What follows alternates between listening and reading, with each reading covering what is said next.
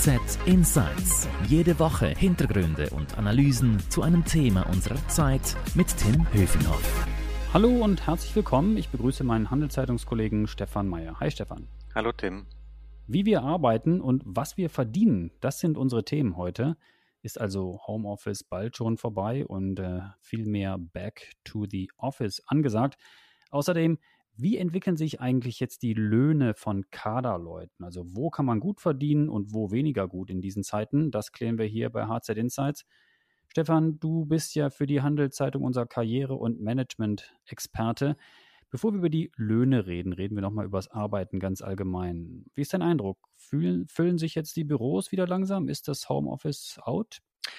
Ich glaube, viele Büros äh, sind noch leer, aber man merkt in der Diskussion schon immer mehr, dass äh, Homeoffice von vielen auch so ein bisschen angezweifelt wird inzwischen. Wir hören ja immer wieder, dass die Wall Street ganz scharf darauf sein soll, dass die Leute wieder zurückkommen in die Büros und auch versucht, da mit Incentives zu arbeiten.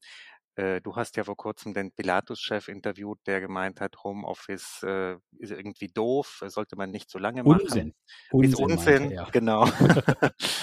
ja, ich muss es ein bisschen, ich muss es ein bisschen einfangen. Also er hat nicht gesagt, es ist nur Unsinn, aber er sagte, also das ganze Team, was Flugzeuge baut, dann von zu Hause, das macht natürlich mhm. gar keinen Sinn. Aber er sagte auch, wenn, wenn Leute was äh, ja in Ruhe erledigen müssen, macht das natürlich schon Sinn, wenn die sich mal ein paar Tage mhm. zurückziehen. Mhm. Aber wenn man so im Team was schaffen will, ein Produkt erfinden will, dann muss man natürlich am Tisch miteinander sitzen und streiten, ringen um die besten Ideen. Das darum ging es ihm, glaube ich. Mhm. Eben, aber gerade diese Aussage von ihm ist mir irgendwie aufgefallen, weil sie, glaube ich, schon so ein bisschen für diese Zwiespältigkeit vieler Chefs auch steht, äh, dass sie sagen, ja, es ist toll, jetzt wir haben es geschafft, ein Jahr, aber muss das jetzt ewig so weitergehen. Auf der anderen Seite gibt es viele Startups, Tech-Firmen, auch in der Pharmabranche, wo die Leute einfach sagen, wir wollen eigentlich für immer im Büro bleiben. Und, ich komme nicht wieder zurück äh, sozusagen. Genau, und viele Firmen erlauben das ja inzwischen auch. Also ich glaube, Dropbox und andere sind da ganz liberal.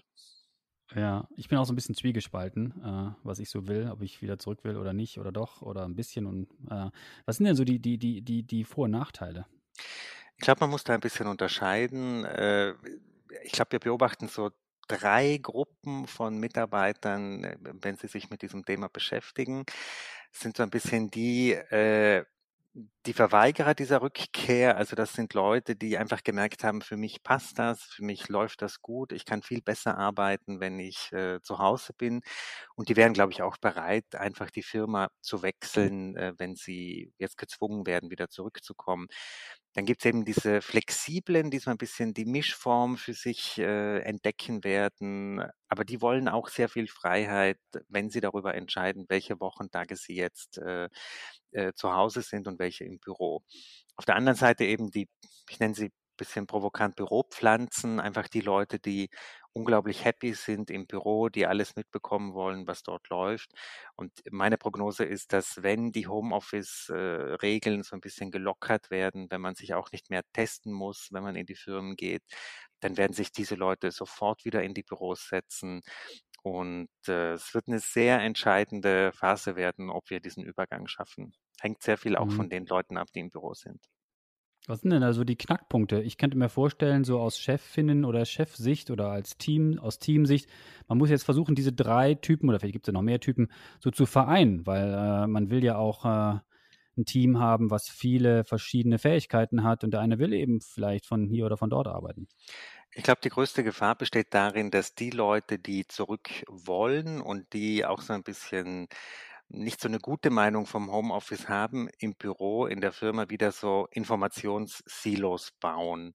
Das heißt, dass sie einfach wieder Wissen dort bündeln, sammeln, das einfach nicht rausgeht aus der Firma, dass sie auch nicht digitalisieren und damit sozusagen bauen sie die Grundlage dafür, dass man irgendwann sagt, ja, es geht ja nicht anders, man kann das gar nicht machen, dass ein Teil zu Hause und ein Teil im Büro ist. Ein anderes Problem ist auch, wenn nur die Leute, die zurück ins Büro gekommen sind, irgendwie auf der Karriereleiter weiter nach oben äh, gehen, weil sie eben Zeit haben, mit ihrem Chef in der Kaffeepause darüber zu sprechen. Man sieht sich und kennt sich genau, und man, man geht die Karriereleiter zusammen hoch, genau. genau. Wer remote arbeitet, der fällt hinten runter von der genau. Leiter. Genau, aber das ist eine entscheidende Sache, weil es ist ja nicht so, dass die, die im Homeoffice sind, äh, weniger kompetent sind oder weniger Leistung bringen. Ähm, man muss eben auch Karriere für Leute im Homeoffice ermöglichen und die auch fördern. Aber ich prognostiziere, das wird ein ziemlich schwierige, es wird eine sehr schwierige Zeit. Wenn, ich glaube, es ist leichter gewesen, ins Homeoffice zu gehen, alle gemeinsam, als jetzt sozusagen in Gruppen zurück. Manche bleiben zu Hause. Also das wird sehr herausfordernd. Hm, wie geht denn das eigentlich, hybrides Arbeiten? Weil das wäre ja so ein bisschen die Lösung, oder? Ich glaube, es geht prinzipiell einfach darum, dass man sich daran gewöhnt, dass es, dass die Kommunikation komplett digital und vor allem nachvollziehbar ist. Das heißt, es kann nicht sein, dass es Sitzungen gibt in einer Firma, die einfach nicht gestreamt werden, die nicht nachgeguckt werden können, in die man sich nicht einwählen kann. Ich glaube, in dem Moment, wo es wieder so Closed Jobs gibt, die von außen nicht mehr einsehbar sind, wo Entscheidungen getroffen werden, die nicht mehr nachvollziehbar sind für die Leute im Homeoffice, dann wird das Ganze kollabieren. Umso wichtiger ist eben, dass man das alles nachvollziehbar macht, dass man vielleicht auch so Rulebooks entwirft, äh, bevor man jetzt zurückgeht und wirklich sagt, wenn es eine Sitzung gibt, kann man sich in die Sitzung einwählen. Es, ist, es darf kein, einfach kein Nachteil sein, wenn man nicht im Büro sitzt. Ich glaube, da haben viele Firmen auch noch eine ganze Menge zu tun.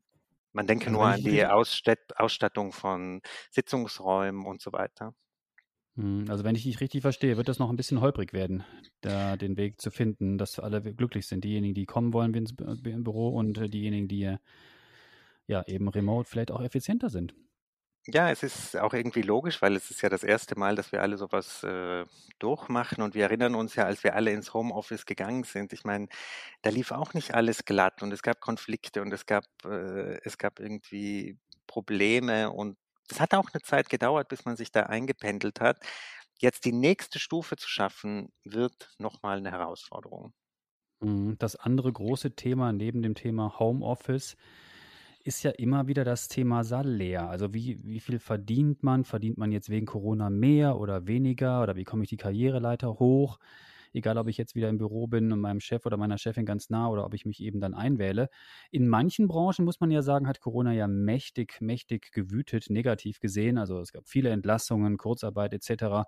An anderen Orten ist es allerdings auch so, dass es gar nicht so schlecht lief und manche wirklich auch obwohl sie halt im Homeoffice waren, deutlich mehr verdient haben. Also das hört man ja auch immer wieder. Du hast dir das mal ein bisschen genauer angeschaut mit der Lohnentwicklung. Zu welchen Ergebnissen bist du da gekommen, Stefan?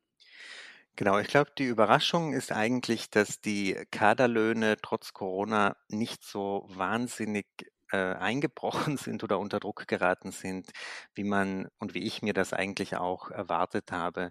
Wir haben uns ja 16.000 Positionen in Schweizer Firmen in Zusammenarbeit mit der Beratungsfirma Kienbaum angeschaut, analysiert, wie viel wird dort verdient und wir sehen eigentlich, dass die Löhne weiterhin relativ stabil auf einem hohen Niveau sind. Vielleicht nur ein paar Zahlen. Ein erfahrener Leiter der Revisionsabteilung verdient etwa 227.000 Franken im Jahr, ein IT-Leiter 230.000 knapp, ein Leiter der Rechtsabteilung 231 und selbst bei niedrigeren Managementpositionen, also wenn jemand frisch ernannt wurde zum Personalchef, äh, kommt er auf 127.000. Ein junger Niederlassungsleiter einer Firma auf, kann bis auf 157.000 kommen. Also die Löhne bewegen sich weiter auf einem hohen Niveau und die großen Einbrüche sind eigentlich ausgeblieben. Und jetzt äh, im Vergleich zu den Vorjahren, hat es dann da Sprünge gegeben oder ist das relativ stabil geblieben oder wie ist da so der Trend? Ich muss sagen, ich beobachte diese Lohnentwicklung ja schon seit sehr langer Zeit, einige Jahre. Und äh, wir haben Statistiken, die gehen über zehn Jahre zurück. Und ich war mir eigentlich ziemlich sicher, in diesem Jahr wird es zum ersten Mal keine Lohnsteigerung für die Schweizer Kader geben. Das war nicht der Fall. Es gab weiterhin Steigerungen auf sehr niedrigem Niveau, aber immerhin zwischen 0,2 und 0,4 Prozent.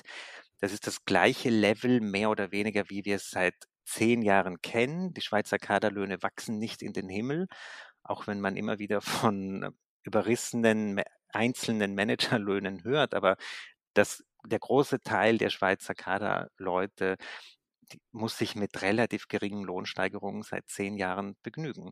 Vorher, vor dieser Phase, war das, waren eigentlich drei Prozent jährlich drin. Das hat sich mhm. ganz deutlich geändert.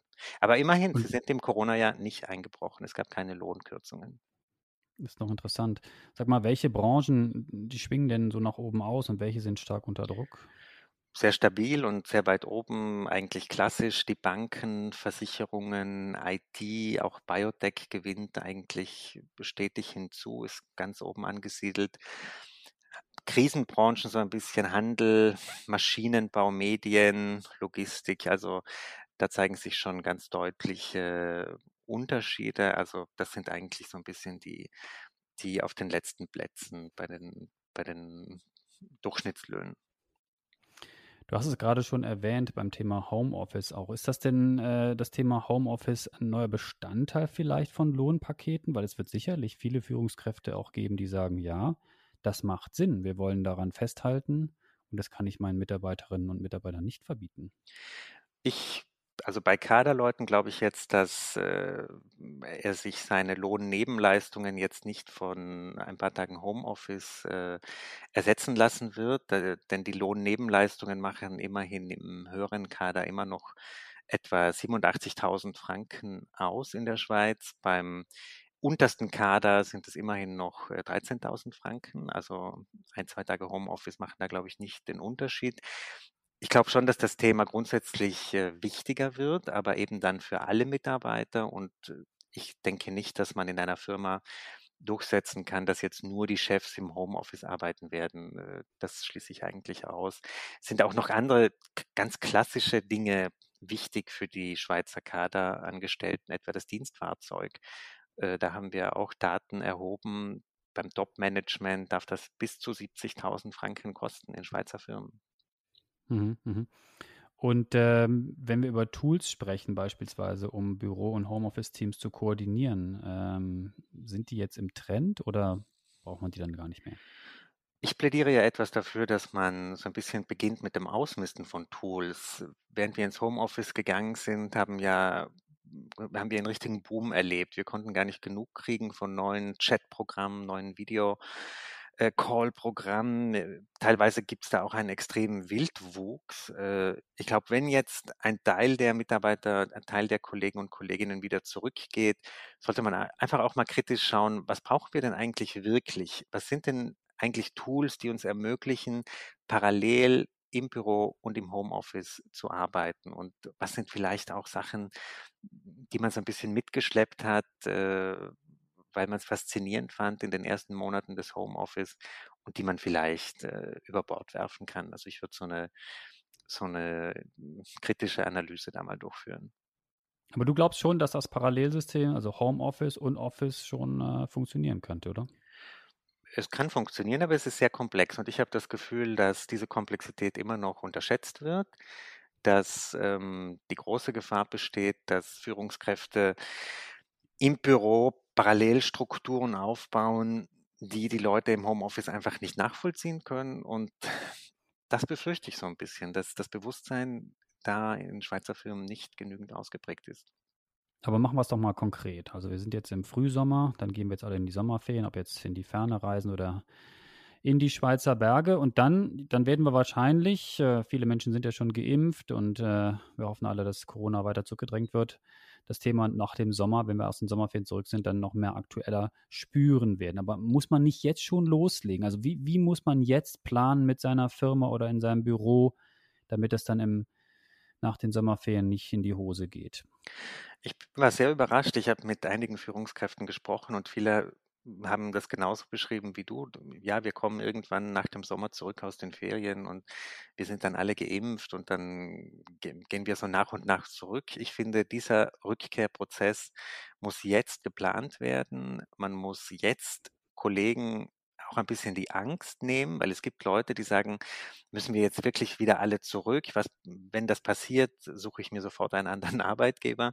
Ich glaube, die muss man auch ein bisschen abholen und die ernsthaft nach Wünschen fragen. Äh, also ganz banal gefragt, kennt denn, wenn uns jemand zuhört, der ein Team leitet, weiß der denn genau, will der oder die Kollegin, die ich habe, will, wollen die zurückkommen, wollen sie es nicht? Also ich kann Mhm. es jetzt nicht bei allen sagen, die zum Beispiel jetzt bei uns arbeiten, aber das müssen Chefs jetzt wissen, jetzt eruieren und jetzt planen. Und dann können sie auch Und Sie können es ja nicht vorgeben. Sie können nicht sagen, wir kommen jetzt alle wieder zurück oder wir bleiben alle zu Hause. Es wird einfach eine hybride Lösung wahrscheinlich geben am Ende, oder?